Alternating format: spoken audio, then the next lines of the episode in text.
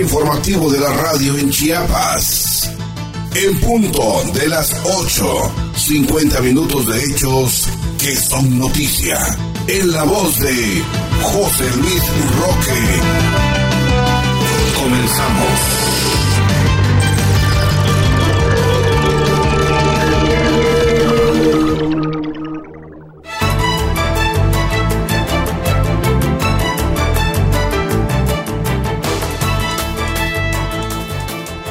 ¿Qué tal? ¿Cómo está usted? Muy buenos días. Le saluda José Luis Roque de este espacio de noticias. Saludamos a Alejandro García en controles técnicos. Le saludamos todo el equipo de en punto de las 8 cuando son las 8 de la mañana en este 11 de diciembre del año 2021. Y le traemos la información más importante generada en el estado de Chiapas en estas últimas 24 horas. Y esta es la información. El gobernador de Chiapas sostuvo reunión con el responsable de la Secretaría de Relaciones Exteriores, Maximiliano Reyes Zúñiga. En San Cristóbal de las Casas, el gobernador de Chiapas inaugura 14 aulas, obras y equipamiento integral en la sede central de la UNICH.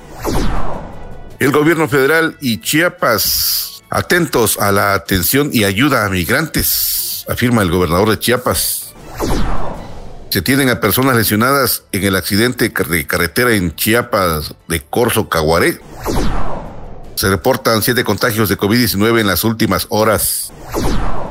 Protege DIF Chiapas a niñas y niños, adolescentes migrantes lesionados en el accidente de Chiapa de Corzo. Cobach presenta su antología literaria Narrativa Tradicionales 2020-2021. Firma convenio Covach y Ayuntamiento de Extacomitán. Se trata de generar cooperación para mayores oportunidades en el sector educativo. Estudiantes del CECIT concluyeron programa Matemati a UNICEF. Icatech trabaja de manera coordinada propositiva en beneficio de Chiapas. Con esto y más aquí en Punto de las 8. Muy buenos días, bienvenidos.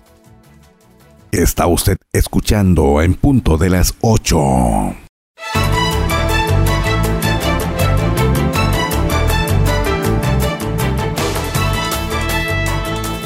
¿Qué tal? ¿Cómo está usted? Muy buenos días. Estamos a 19 grados centígrados en la capital de Chiapas, un cielo muy despejado.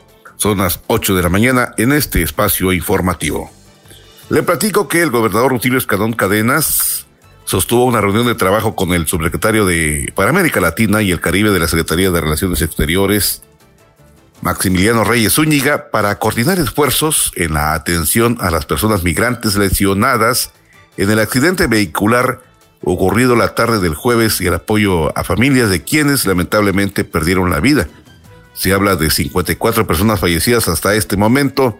Y bueno, fíjese que al respecto el mandatario refrendó a Reyes Zúñiga la voluntad del gobierno de Chiapas de coadyuvar con el gobierno de México en lo que sea necesario para facilitar estas tareas, atender digna y puntualmente a las personas heridas en los hospitales y sobre todo garantizar el respeto a los derechos humanos. Estamos sumados a estas acciones de apoyo a nuestras hermanas y hermanos migrantes. Damos seguimiento al servicio que se está brindando en hospitales y también en la ayuda humanitaria para quienes les sean los necesarios. Se sigue en forma, como siempre, en unidad con las autoridades federales, expresó el gobernador Rutilio Escandón Cadenas durante este encuentro realizado en Palacio de Gobierno. El Ejecutivo de Chiapas agregó que se ha instruido a todas las dependencias estatales involucradas en la atención permanente pendientes y con toda la disposición de contribuir y sacar adelante esta emergencia, dijo que ha ocasionado un gran dolor para Chiapas, para México y para el mundo. A su vez, Reyes Zúñiga explicó que se está cumpliendo la instrucción del presidente de la República, Andrés Manuel López Obrador, de constatar la atención que se proporciona a los migrantes heridos, hombres y mujeres, y el apoyo, también niños, por supuesto, y el apoyo que se otorga a familiares de las personas fallecidas y explicó que se mantiene la adecuada colaboración entre las instituciones mexicanas y los cónsules embajadores de los países afectados para poder aliviar la situación que se vive. Sostuvo que se trabaja en facilitar el reconocimiento y retorno de las personas fallecidas a sus países de origen, así como la asistencia médica de las personas lesionadas que se encuentran en los hospitales para que una vez que sean dadas de alta, el Instituto de Migración les auxilie en las necesidades ya sea de retorno asistido o estancia legal en México. Asimismo, el subsecretario de la, de la Secretaría de Relaciones Exteriores reconoció al gobierno de Chiapas por las facilidades brindadas a las instituciones del gobierno federal para trabajar juntos y transitar de manera rápida y oportuna ante esta emergencia. El tiempo de destacar la extraordinaria atención médica que se ha brindado a las personas que lo han requerido. Por cierto, el día de ayer, el presidente Andrés Manuel López Obrador comentó en sus redes sociales de facilitarle la nacionalidad mexicana a todas estas personas migrantes que así lo deseen y deseen quedarse en México. Y por otro, en otro aspecto, en esta misma línea de atención a los migrantes, Zoé Robledo Aburto, director general del Instituto Mexicano del Seguro Social, instruyó a todas las dependencias a su cargo en el estado de Chiapas, ligadas a este caso, brindar la atención oportuna para estas personas que resultaron heridas de este trágico accidente. Por otro lado, en esta misma línea, la Cruz Roja Mexicana está solicitando material de primeros auxilios, alcohol, algodón y otros enseres para la atención a estas personas. Y es eh, extraño que la Cruz Roja Mexicana esté solicitando ese tipo de material, pareciera que se está viniendo abajo.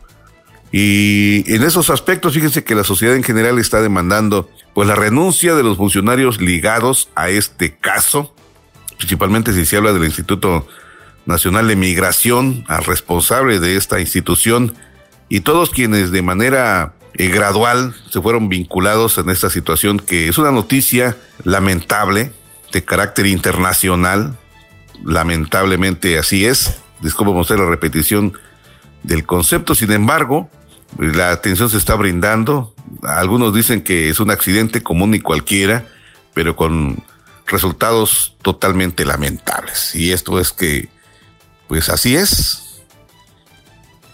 Y la atención se está brindando como en el carácter humanitario, en el carácter de la sociedad civil y en el carácter de la sociedad de, de involucrada, en este caso de las instituciones de los tres órdenes de gobierno. Y en otros aspectos, fíjese usted que hablando de las actividades de Rutilio Escandón Cadenas, inauguró la construcción de 14 aulas didácticas multidisciplinarias y otros espacios. Además, entregó equipamiento en la sede central de la Universidad Intercultural UNICH, allá en San Cristóbal de las Casas, obras en las que se destinaron 45.6 millones de pesos, una inversión menor a lo presupuestado y que se entregan en tiempo y forma. Esta obra se inició hace 11 meses donde se puso la primera piedra y en realidad pues se hizo eh, más con menos, se logró ahorrar, ahorrar casi 15 millones de pesos y esto es debido a que eh, se está trabajando de manera honesta, se evitan gastos innecesarios y no se inflan los precios a fin de que el dinero alcance y se generen economías para volver a utilizarlas en más obras y atender las necesidades legítimas de Chiapas, apuntó el Ejecutivo al enfatizar que se ha cumplido la palabra empeñada en realizar el proyecto ansiado por los docentes y estudiantes de la UNICH, tras anunciar que eh, anunció que se continuará el mejoramiento integral de la infraestructura física en las sedes de la UNICH, el mandatario expresó que su gobierno, junto al del presidente Andrés Manuel López Obrador, seguirán invirtiendo en la educación en Chiapas porque además de ser una herramienta fundamental para cultivar la mente y construir valores, contribuye al bienestar y crecimiento del índice de desarrollo humano de los pueblos. En este marco, el gobierno junto a directivos académicos, estudiantes, autoridades federales, estatales y municipales, así como legisladores, guardó un minuto de silencio por el lamentable fallecimiento de 55 personas migrantes de Centroamérica, un hecho que calificó como muy doloroso para Chiapas, para México y para el mundo. Por su parte, la rectora de la UNICH, Leticia Pons Bonal, señaló que la sede en San Cristóbal de las Casas atiende a 1.177 estudiantes de licenciatura y 24 de maestría, por lo que dijo esta obra es propicia ante los principios de equidad e inclusión y se caracterizan justamente a esta universidad a fin de ofrecer espacios y condiciones para un trabajo digno acorde a las necesidades de la comunidad estudiantil. Allí, en el uso de la palabra, detalló que del total del alumnado, 55% son mujeres y se encuentran jóvenes celsales, choles, tojolabales, mames y mixtecos. A su vez, la secretaria de Educación, Rosaide Domínguez Ochoa, resaltó el avance racional y transparente que se ha tenido en la UNICH, ganándose a pulso su prestigio, ya que al albergar a jóvenes de diferentes etnias y lenguas originarias, da un enfoque real a la interculturalidad que se venía perdiendo y que ahora se ha retomado en la buena perspectiva que ofrece la doctora Leticia Pons Bonals. Fíjese que el director general del Instituto de Infraestructura Física Educativa, en este mismo acto, Enoc Gordillo Argüello, informó que esta obra es segura y suficiente ante la demanda de la universidad, pues con una inversión de 4.6 millones de pesos, de los 60 que se habían presupuestado, se construyeron dos edificios con 14 aulas didácticas, servicios sanitarios, laboratorio, farmacia naturista, paneles solares, calentadores solares, retención de agua de lluvia, escaleras y ascensor tipo montacargas.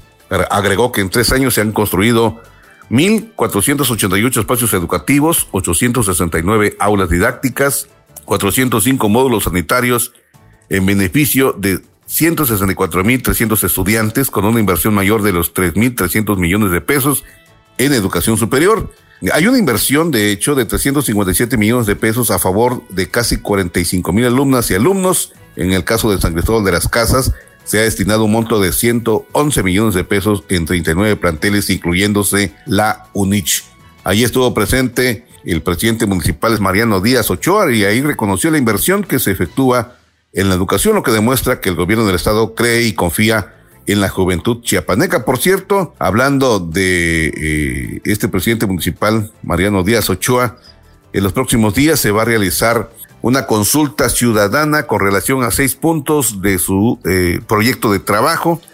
En esto están enmarcados seguridad pública, están marcados otros elementos que están vinculados al trabajo que se viene, que pretende realizar a partir del mes de enero del próximo 2022. Ojalá alcance su, sus metas, alcance sus propósitos ante una demandante sociedad san cristobalense que pide, por ejemplo, eh, atención en, cuanto a seguridad pública por tantos desmanes que existen en este lugar y así lo denuncian y así lo hacen saber la misma sociedad en general con respecto a estas actividades. Ojalá alcance este funcionario a llevar a cabo que eh, este trabajo lo viene realizando, por cierto, el grupo de Morena, según tengo entendido, la primera regidora de este ayuntamiento municipal allá en los altos, en la zona altos de Chiapas. Bueno, en, otros aspectos le platico que en la mesa de coordinación estatal para la construcción de la paz y la seguridad, el gobernador Rosilio Escanón Cadenas expresó la solidaridad del gobierno de Chiapas con las familias de los pueblos centroamericanos por la tragedia del accidente sucedido por la tarde del jueves de esta semana pasada, en el que fallecieron 55 personas. El gobierno del estado se solidariza con las familias, hermanas y hermanos de los pueblos centroamericanos por esta tragedia y están pendientes de la atención humana, del apoyo de todos los hospitales a las personas lesionadas. Asimismo, el mandatario estatal apuntó que su gobierno se encuentra trabajando junto a las autoridades federales para brindar toda la ayuda humanitaria que se requiera. Finalmente, Escandón Cadenas instruyó en ese sentido a la Secretaría General de Gobierno de Protección Civil, de Salud y de Seguridad y Protección Ciudadana. Además, convocó a las autoridades de Fiscalía General del Estado de la Comisión Estatal de los Derechos Humanos, del Poder Judicial del Estado, así como del Ejército Mexicano, Marina, Guardia Nacional y otras instancias que integran la mesa de seguridad, a mantenerse en unidad para atender las personas afectadas por este accidente. Y es que fíjese que en este sentido, el Sistema Estatal de Protección Civil informó que en, con corte a las 6 de la mañana del día viernes, 10 de diciembre, el día de ayer, se brindó atención a 107 personas lesionadas en diversos hospitales en la región metropolitana. En el accidente se vieron involucradas 161 personas, falleciendo en el lugar 49, mientras que 6 fallecieron durante la atención en hospitales por la gravedad de sus lesiones y cabe hacer mención que 7 personas permanecen en estatus de identidad desconocida. Las personas que resultaron lesionadas y fallecidas derivados del accidente son originarias de Guatemala, Honduras, Ecuador, República Dominicana y México. En este sentido, el secretario de Protección Civil, Luis Manuel García Moreno, informó durante la Mesa Estatal de Seguridad que encabeza el gobernador Rutilio Escadón Cadenas la atención brindada a las personas involucradas. Al respecto, el mandatario estatal enfatizó que en coordinación con el gobierno federal se brinda la atención necesaria a los lesionados, así como a sus familiares, y no se escatiman esfuerzo para ello. Y cambiando de temas, en otros aspectos, el panorama epidemiológico de COVID-19 indica que en las últimas horas se notificaron siete casos nuevos en el mismo número de municipios de la entidad, que a su vez llega a 41 días, 41 días sin defunciones a causa de esta enfermedad. Al respecto, la Secretaría de Salud comunica que los casos recientes se presentaron en los municipios de Comitán de Domínguez, Huistla, Ocosingo, Simojovel, Tapachula de Córdoba y Ordóñez, Tuxtla Gutiérrez y Villa Flores. Se trata de seis mujeres y un hombre de 15 años de edad en adelante, con excepción de una menor. De total de casos detectados, tres pacientes tienen enfermedades adicionales, hipertensión, obesidad. La dependencia con respecto a este sentido, fíjese que señala que la prevención es la mejor manera de combatir el COVID-19, así que además de la aplicación de la vacuna, que hay que continuar con las medidas básicas de utilizar correctamente el cubrebocas, lavarse las manos con frecuencia y mantener una sana distancia. Y es que, fíjese que las autoridades en el estado de Chiapas están haciendo un llamado a la sociedad en general a que no baje la guardia, a que se mantenga vigilante, a que siga utilizando las medidas sanitarias, el cubrebocas, lavado de manos, no tocarse la cara, entre, no, eh, mantener la distancia entre una persona y otra para evitar que diciembre, en enero resulten, pues evitar que, en enero resulten personas afectadas y se reactive este problema que todavía sigue latente en el mundo y Chiapas va avanzando con su eh, resultado bastante bajo, solamente enfermedades, no hay hasta el momento número de fallecidos por COVID, así que hay que cuidarse, hay que mantener responsablemente la salud de usted, de su familia y de todos los integrantes de la sociedad. Y volviendo al tema de los migrantes, fíjese que el gobierno de Chiapas, a través del DIF estatal, envió ayuda humanitaria para 22 niñas, niños y adolescentes que resultaron heridos en el accidente ocurrido en Chiapa de Corzo para otorgarles atención integral y representación jurídica en coordinación con el Instituto Mexicano, el Instituto Nacional de Migración, así como las Fiscalías Generales de la República y del Estado. Al respecto, la directora general del DIF Chiapas, Delia María González Flandés, enfatizó que la instrucción del gobernador del estado ha sido brindar atención a familias, a las familias que se encuentran en situación de vulnerabilidad y emergencia, principalmente en la niñez. Y hablando de otros aspectos, los NICACH y el Congreso del Estado trabajan sensibilización sobre discapacidad. De esto nos informa nuestro compañero Noé Farrera. Adelante, Noé, buenos días.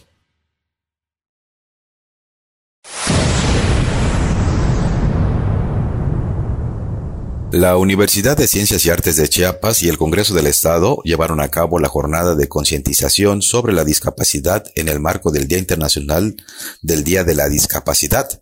La diputada Sonia Catalina Álvarez acotó que no hay personas vulnerables sino las circunstancias lo que hace que eso suceda. Por eso invitó a fortalecer los mensajes de inclusión para llevar sobre todo a la práctica reconoció tanto al gobernador Rutilio Escandón Cadenas como al presidente Andrés Manuel López Obrador de ser impulsores en el reconocimiento de las personas con discapacidad. Asimismo, la legisladora Paola Villalmonte Pérez citó que hay un gran compromiso serio y decidido en el Congreso por sumar a quienes están con discapacidad porque consideró que tienen las mismas oportunidades para desarrollar un trabajo. La inclusión, dijo, es un factor que hay mucho que seguir trabajando para alcanzar la igualdad de todos los ámbitos. Por su parte, el rector de la universidad, Juan José Marcial, mencionó que se está haciendo ciudadanía, garantizar los derechos políticos sociales de todos, logrando con ello el bienestar. Subrayó el tema de la visibilización de la discapacidad con perspectiva de inclusión y aprobación de los espacios públicos. Para En Punto de las 8, Noé Juan Farrera.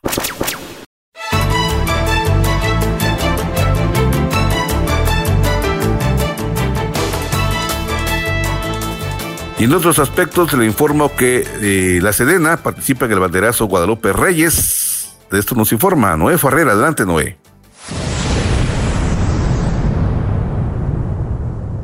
La Secretaría de la Defensa Nacional, a través de las comandancias de la séptima región militar y 31 zona militar, informa que el ejército mexicano participó en el banderazo por el inicio del operativo Guadalupe Reyes, Este evento se llevó a cabo en las instalaciones del Parque Los Humedales, ubicado en el municipio de San Cristóbal de las Casas, con la asistencia de las autoridades de los tres órdenes de gobierno, observando los protocolos de sanidad y sana distancia acorde a la actual situación sanitaria de nuestro país. Esta importante actividad tiene como objetivo auxiliar a la población en los eventos que pudieran presentarse durante este periodo vacacional. Mediante estas acciones, el Ejército y Fuerza Aérea Mexicanos ratifican su compromiso con el pueblo de México fin de realizar actividades que coadyuven al bienestar de las familias mexicanas. Para En Punto de las 8, Noé Juan Farrera.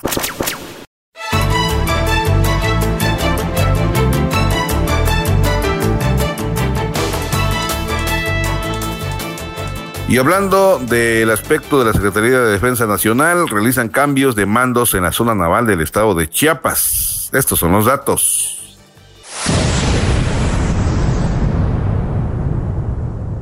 Por acuerdo del alto mando de la Armada de México se llevó a cabo la ceremonia de entrega-recepción del mando de armas de la decimocuarta zona naval, con sede en Puerto Chiapas, lo anterior como parte de la rotación permanente del personal y con la finalidad de que la Secretaría de, Marina Armada de México continúe con el cumplimiento de su misión y atribuciones. De esta forma, el vicealmirante José Manuel Guido Romero recibió el mando de la decimocuarta zona naval por entrega que le hizo el capitán de navío José Luis Hernández Martínez con la intervención del almirante Julio César Pesina Ávila, comandante de la octava región naval, quien tomó protesta de ley y dio posesión al nuevo comandante con las formalidades de la ordenanza naval. Cabe destacar que el vicealmirante de Infantería de Marina diplomado de Estado Mayor José Manuel Guido Romero es originario del estado de Guerrero, nació el 27 de febrero de 1961, ingresó a la Heroica Escuela Naval Militar el 15 de septiembre de 1980, egresando en marzo de 1985 como guarda marina. Para En Punto de las 8, Noé Juan Farrera.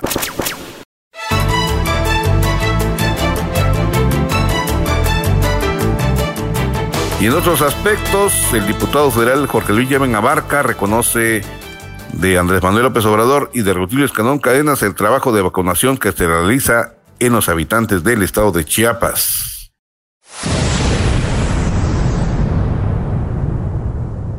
El diputado federal Jorge Llave Navarca reconoció la labor del presidente Andrés Manuel López Obrador y del gobernador Rutilio Escandón Cadenas para fortalecer la campaña de vacunación contra el COVID-19 con el firme compromiso de garantizar la salud del pueblo de Chiapas.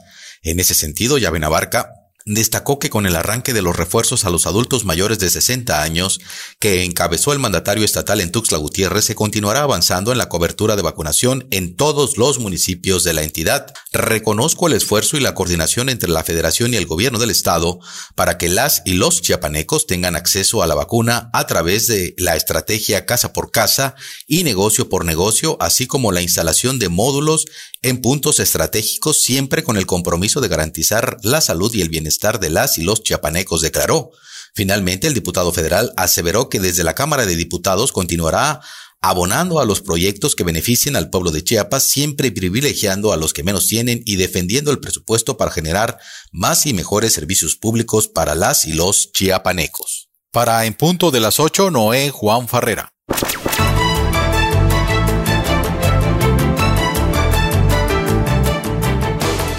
En otro orden informativo, la secretaria de Seguridad Pública y Protección Ciudadana se reunió con alcalde de Ángel Albino Corso. Se trata de trabajar en materia de seguridad pública.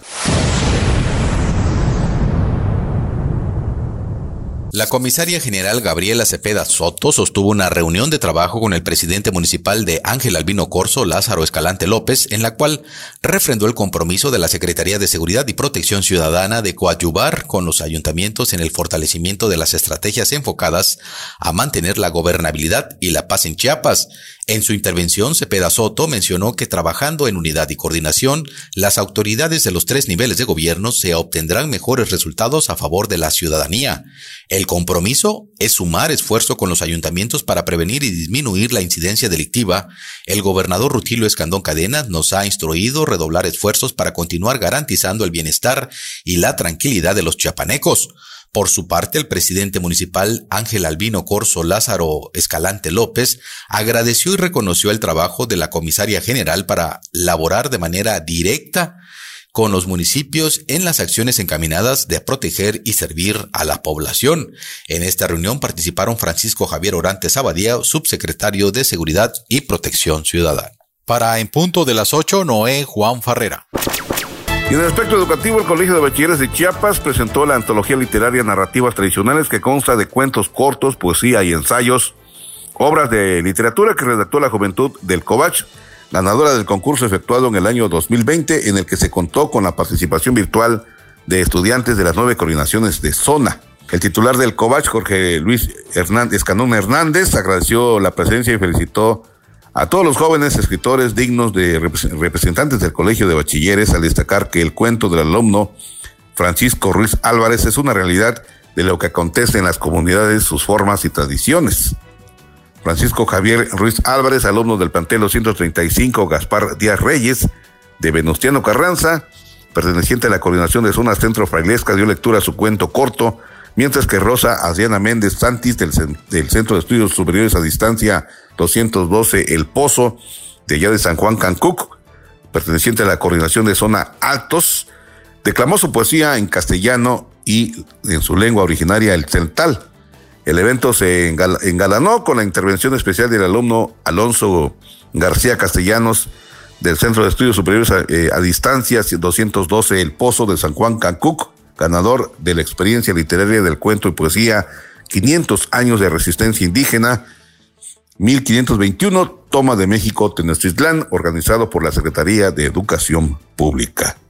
En este contexto, Escandón Hernández indicó que el COVACH se compromete a continuar con estas prácticas al tiempo de felicitar al equipo de la dirección académica por el esfuerzo realizado y los invitó a profundizar en estos trabajos para que les reconozcan la comunidad y los conozcan los jóvenes covachenses. Asistieron a este evento personal administrativo del COVACH, directivos atendiendo también al protocolo establecido por las autoridades de salud para evitar los contagios de COVID.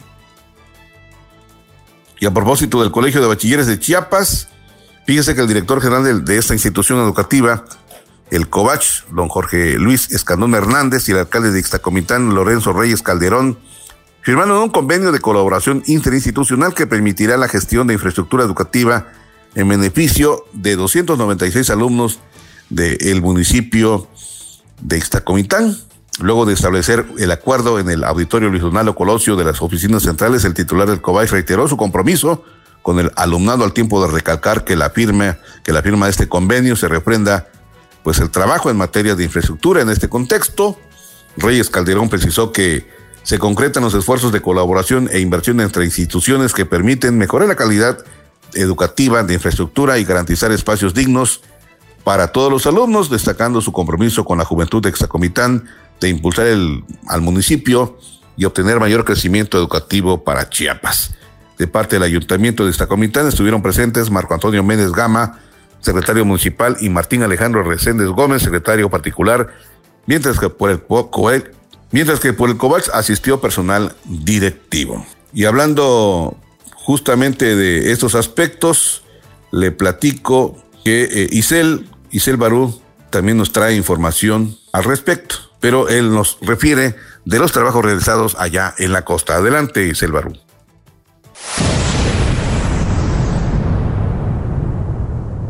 El director general del Colegio de Bachilleres de Chiapas, Jorge Luis Escantón Hernández, encabezó la reunión regional de directores de planteles dependientes de la coordinación Costa a fin de evaluar los trabajos a favor de 4.075 estudiantes. Durante la reunión se abordaron temas de intervención académica, plan de mejora continua, trabajo académico y programa académico 2022-2024 con el objetivo de capacitar al personal directivo sobre la metodología a utilizar en la realización del análisis de acción para generar un programa que permita dar rumbo y certeza al trabajo efectuado en el Colegio de Bachilleres de Chiapas. El titular del Colegio de Bachilleres de Chiapas dirigió una participación retroalimentación activa con directores de planteles en torno a temas expuestos, constatando de esta manera su pleno interés de regresar a los orígenes de nuestro colegio para seguir forjando una educación de calidad para la juventud covachense. Cabe señalar que estas líneas de acción hacen referencia a puntos como la atención de la cobertura demanda y calidad de las competencias docentes, formación integral, vinculación institucional, fortalecimiento de infraestructura y equipamiento, implementación de tecnologías de la información, normatividad administrativa, capacitación y profesionalización administrativa, así como evaluación institucional. En esta reunión se contó con la presencia de 49 directores y directoras de zona, personal administrativo y cuerpo directivo de las oficinas centrales del Colegio de Bachilleres de Chiapas. Recuerde que el deporte es salud y que la salud es bienestar. Informó para en punto de las 8 y Barú.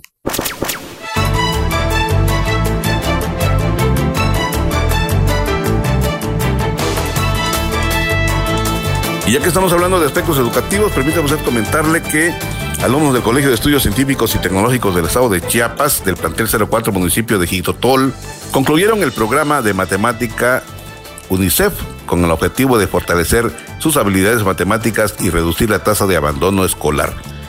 Respecto a este trabajo, el director del Centro Educativo de Jitotol, Welmer Cirino Cruz Velasco, explicó que este Matematla UNICEF es un ecosistema virtual gamificado en el que la inteligencia artificial permite al usuario interactuar resolviendo problemas matemáticos. En este sentido, agregó que esta plataforma es un reforzador de aprendizaje que incluye material de apoyo, videos diversos, también niveles de juego en la que la propia plataforma recaba datos al interactuar con los usuarios, lo que permite mostrar perfiles de aprendizajes personalizados.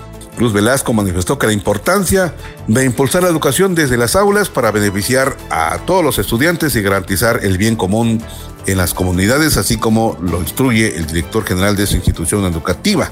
Agradeció la colaboración de coordinadores académicos, administrativos, personal docente, así como de padres y madres de familia, que por caminar juntos hacia el progreso de la comunidad, ya que dijo que la educación es la única manera de hacer frente a estos tiempos.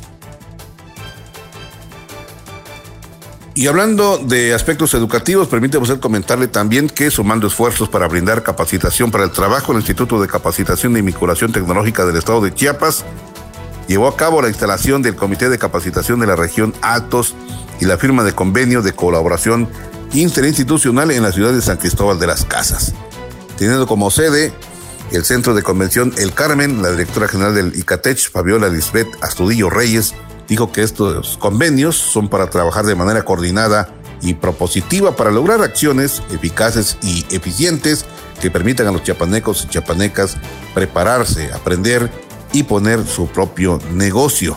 En este sentido, dijo que es primera vez que se instala en la región Altos un comité de capacitación y se hace con la directriz del gobernador Rutilio Escandón Cadenas, quien ha instruido que se lleven estas capacitaciones hasta los últimos rincones de Chiapas a través de las aulas móviles para brindar las herramientas del conocimiento. Así también pidió el apoyo de los presidentes municipales de la región y sumarse al proyecto de capacitación, trabajar mano a mano en equipo aportando un granito de arena que muestra que la gente adquiera conocimientos y los pueda poner en práctica en su propio hogar. En dicho evento también se realizó la entrega de constancias de capacitación a beneficiarias de los municipios de San Cristóbal de las Casas, Ochuc, La Rainsar y Teopisca. En este evento estuvieron presentes los presidentes municipales y presidentas de los DIF de estos lugares, de San Cristóbal de las Casas, Aldama, Chanal, La Reinsar, Ochuc, Teopisca, Sinacantán, Huistán y Santiago El Pinar la secretaria de Honestidad y Función Pública, Liliana Ángel González, el secretario para el Desarrollo Sustentable de los Pueblos Indígenas, Emilio Ramón Ramírez Guzmán, la directora general del Centro Estatal de Prevención Social de la Violencia y Participación Ciudadana, Emma Isel Orantes Ortega, y la diputada federal Valeria Santiago Barrientos.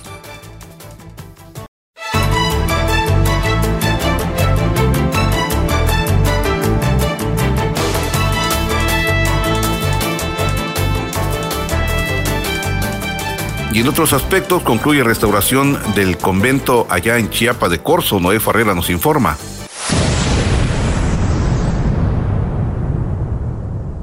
Como parte del Programa Nacional de Reconstrucción, se logró concluir los trabajos de restauración del exconvento de Santo Domingo en el municipio de Chiapa de Corzo, expresó el secretario de Obras Públicas del Estado, Ángel Torres Culebro, tras hacer un recorrido de supervisión a este inmueble histórico. En este contexto, Ángel Torres destacó que gracias al trabajo coordinado del presidente de la República, Andrés Manuel López Obrador, y del gobernador de Chiapas, Rutilio Escandón Cadenas, está haciendo posible la recuperación de este espacio de muchos más, a lo largo y ancho del estado que fueron afectados por el sismo de 2017. Los chiapanecos estamos agradecidos con el presidente Andrés Manuel López Obrador porque gracias al Programa Nacional de Reconstrucción fue posible recuperar este y muchos inmuebles más que albergan la historia de Chiapas, precisó el funcionario estatal. Ángel Torres explicó que se realizaron acciones de rehabilitación en las cubiertas acciones de inyección de grietas, mejoramiento de pisos, vigas, en algunas áreas se restauró el artesonado, por lo que hoy este espacio, añadió, es seguro, confiable y digno, pues recuperó su belleza original. Luego de indicar que esta obra se logró a través de un trabajo responsable y honesto, bajo el liderazgo del gobernador Rutilio Escandón Cadenas, el secretario Ángel Torres precisó que en este inmueble construido en el siglo XVI se podrá disfrutar del Museo de Laca, Sala del Parachico, exposiciones, entre otras actividades culturales. Para En Punto de las 8, Noé Juan Farrera.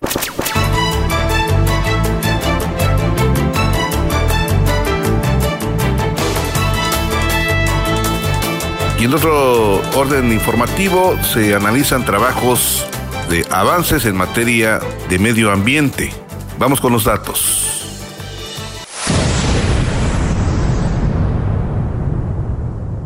Durante la primera sesión ordinaria 2021 de la Junta Intermunicipal de las Cuencas del Cañón del Sumidero, la titular de la Secretaría de Medio Ambiente e Historia Natural, María del Rosario Bonifaz Alfonso, exhortó a los presidentes municipales que conforman dicha cuenca a refrendar su compromiso con el medio ambiente, la conservación de la naturaleza y acciones que abonen al saneamiento. Cada uno de los municipios que forman parte de la cuenca del Cañón del Sumidero tiene la responsabilidad de implementar acciones que contribuyen al saneamiento tanto del agua como del suelo, el combate a los ilícitos forestales, el fomento al manejo forestal sustentable, el manejo integral de los residuos, entre muchos otros temas que forman parte de la agenda ambiental, expuso Bonifaz Alfonso.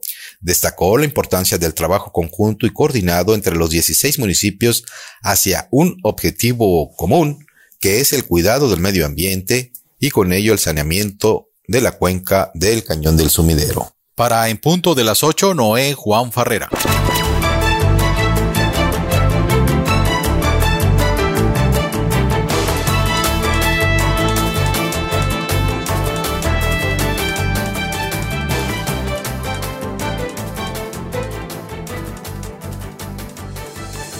No sé si usted ya visitó la exposición temporal del origen de las aves ubicadas en eh, instalaciones de la Secretaría de Medio Ambiente y Recursos Naturales.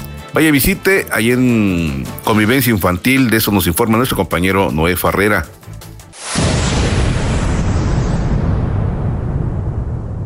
Con la finalidad de acercar el conocimiento a diferentes sectores de la población sobre temas paleontológicos, la Secretaría de Medio Ambiente e Historia Natural, a través del Museo de Paleontología Eliseo Palacios Aguilera y el Zoológico Regional Miguel Álvarez del Toro, instaló la exposición temporal El origen de las aves en el Museo Tapachula, la cual tuvo una afluencia de más de 10.000 personas. La exposición, que estuvo abierta al público desde el 23 de febrero hasta el mes de noviembre, fue conformada por 19 aves disecadas, todas nativas de Chiapas y 14 piezas paleontológicas que incluían réplicas de cráneos y esqueletos de dinosaurios y algunos modelos a escala con la cual las y los visitantes pudieron apreciar cómo las plumas ya estaban presentes en los pequeños dinosaurios carnívoros de finales del periodo Jurásico. El investigador del Departamento de Paleontología de la SEMAN, Gerardo Carbot Chanona, explicó que el objetivo de la exposición es mostrar parte de la evolución de las aves desde los dinosaurios hasta las especies que habitan hoy en día en las selvas y bosques de nuestro estado, principalmente para crear conciencia en el público sobre el largo tiempo que le ha llevado la evolución crear las especies con las que se convive hoy en día. Por su parte, Frieda Calcaño Hernández, museógrafa y curadora del Museo de Tapachula, expresó, estamos muy agradecidos con esta suma de esfuerzos que beneficia a la ciudadanía en esta parte del estado de Chiapas. La exposición estuvo en las instalaciones del Museo Tapachula y pudo realizarse gracias al apoyo de la Secretaría de Educación y Cultura Municipal de el municipio de Tapachula. Para En Punto de las 8, Noé Juan Farrera.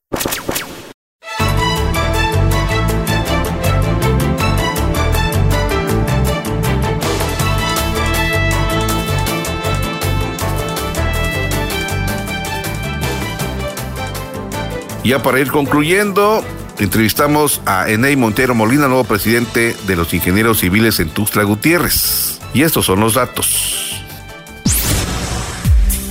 El invitado del día, con el tema de su interés. Mi nombre es Enei Montero Molina.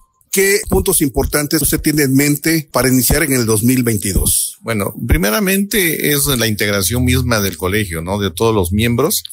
Eh, ya ve que con la pandemia pues hubo un poquito esa, este, ese distanciamiento, ¿no? Por medio, por lo mismo, ¿no? De que la protección para ellos, ¿no? Entonces ahorita lo que viene es la integración, este, absoluta de todos los colegiados, eh, y, y lo otro, pues mm, presentarle no la, la, la plataforma o, las propuestas de trabajo que vamos a tener durante los dos años, que es básicamente eh, en puntos muy específicos que yo lo he manifestado, que es trabajar de la mano con el gobierno del estado. O en sus casos con las entidades que aquí en Chiapas tenemos, que son las entidades federales, las entidades estatales, las municipales y las privadas, ¿no? Entonces, eh, trabajar con, eh, de la mano con el gobierno del estado de Chiapas y también abonar mucho eh, en nuestro trabajo a la paz, ¿no? Eh, es muy importante que nuestro estado esté eh, con esa, con esa situación de la paz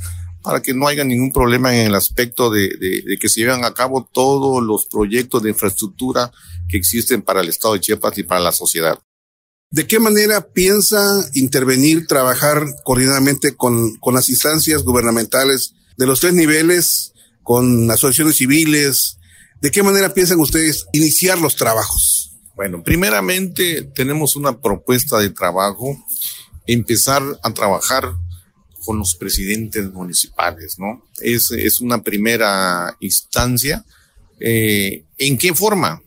En el asesoramiento, eh, el, los colegios o el colegio de, de ingeniero de Tuxtla Gutiérrez tiene la, propuesta de trabajar conjuntamente con los presidentes municipales o con los ayuntamientos. ¿En qué forma? En el asesoramiento de los reglamentos de construcción. Es una de las, de las propuestas que tenemos. Eh, eh, tenemos las figuras del DRO, del RT, de los dictaminadores de riesgo y los de eh, que se dedican a hacer eh, los peritos evaluadores. Entonces, hay una parte bien importante en los colegios que de una forma eh, tenemos esa, esa, este, esas propuestas para trabajar con ellos. Y anudando a eso, eh, también la Secretaría de Salud, a todos los constructores del Estado de Chiapas, nos ha normado cómo y de qué manera debemos trabajar para proteger a los trabajadores y este en el, en el proceso de trabajo sobre la pandemia. ¿no? Ingeniero, en el ánimo de, de, invitar a los presidentes municipales, a los alcaldes que se acerquen a, a ustedes, ¿eso tendrá algún costo? No, es un asesoramiento que el, que el, que el colegio ha implementado. Eh, eh, por eso le llamo como un asesoramiento, ¿no? Hacia los, hacia los, hacia los ayuntamientos o los presidentes municipales, para que es una forma de también de trabajar y de retribuir eh, el colegiado a la sociedad más que nada, ¿verdad?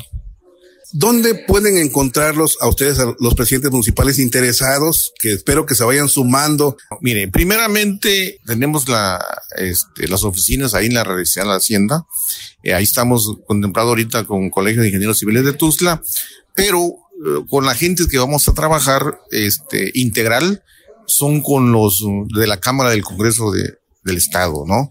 Este, ten, tenemos la, la propuesta de trabajar con los um, diputados locales, ¿no? Ellos van a ser los, los, este, los gestores. Los gestores, así es, los gestores, para que, este, de alguna manera, esto sea con, con el fin de que sea ético y profesionalmente, ¿no?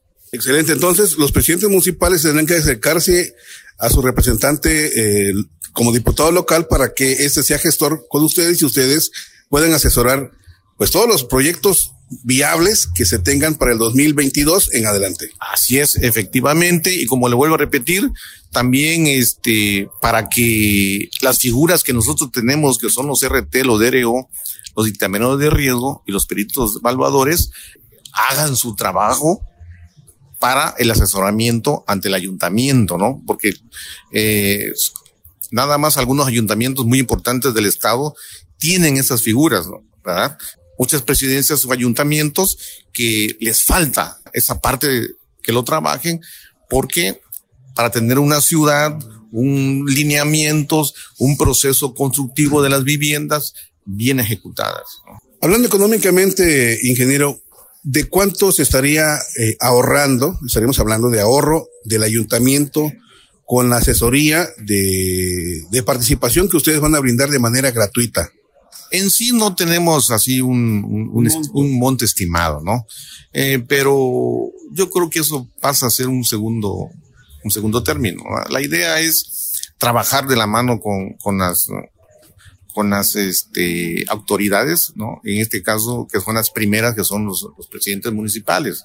El Colegio del Ingeniero Civil de Tuzla Gutiérrez está a la orden, ¿sí? Y, y, y le vamos a hacer llegar eh, los números correspondientes para que se puedan comunicar con nosotros. Excelente. ¿Algún mensaje como nuevo presidente de, de este Consejo de Ingenieros en Tuzla Gutiérrez? Primeramente es que los ingenieros civiles, yo siempre lo he dicho, si no es la primera, vamos a agarrar a la mano con los, con los médicos generales.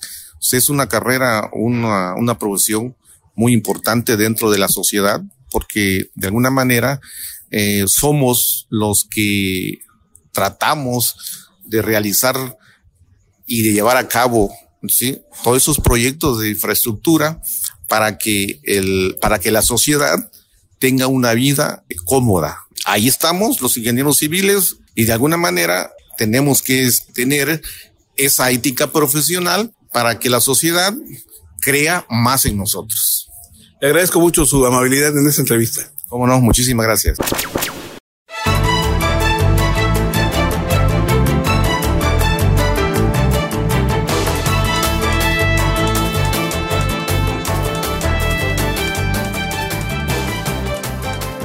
Y ya para concluir en la fase, ya para concluir en la fase final del docenario de las celebraciones de la Virgen de Guadalupe, se incrementa la presencia de personal del ayuntamiento para las tareas de resguardo y vigilancia vinculadas al protocolo de COVID en coordinación con las autoridades de la parroquia y autoridades de las tres órdenes de gobierno, destacó el titular de Protección Civil Municipal, Elizabeth Hernández Borges, y es que a partir de las seis de la mañana del día de hoy se inicia el cierre vial de la avenida central entre las calles sexta y séptima poniente, por lo que invitó a la población a tomar precauciones correspondientes, comentó que con corte al día 9 de diciembre, han asistido 7.500 personas, superando la asistencia del año 2020, en la cual durante todo el periodo del docenario se registró la presencia de 6.000 personas, considerando que la iglesia de Guadalupe estuvo cerrada al público en general los días 11 y 12 de diciembre.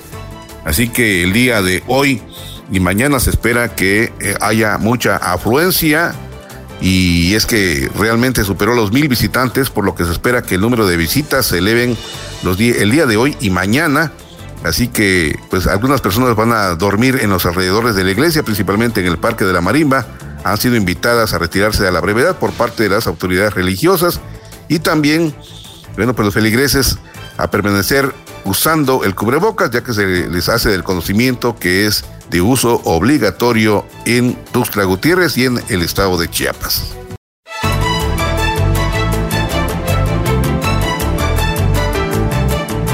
Bueno, pues creo que el tiempo se nos ha terminado. Gracias por su amable atención. Usted ha quedado completamente informado. Nos escuchamos el día de mañana en punto de las 8. Hasta la próxima. Muchas gracias.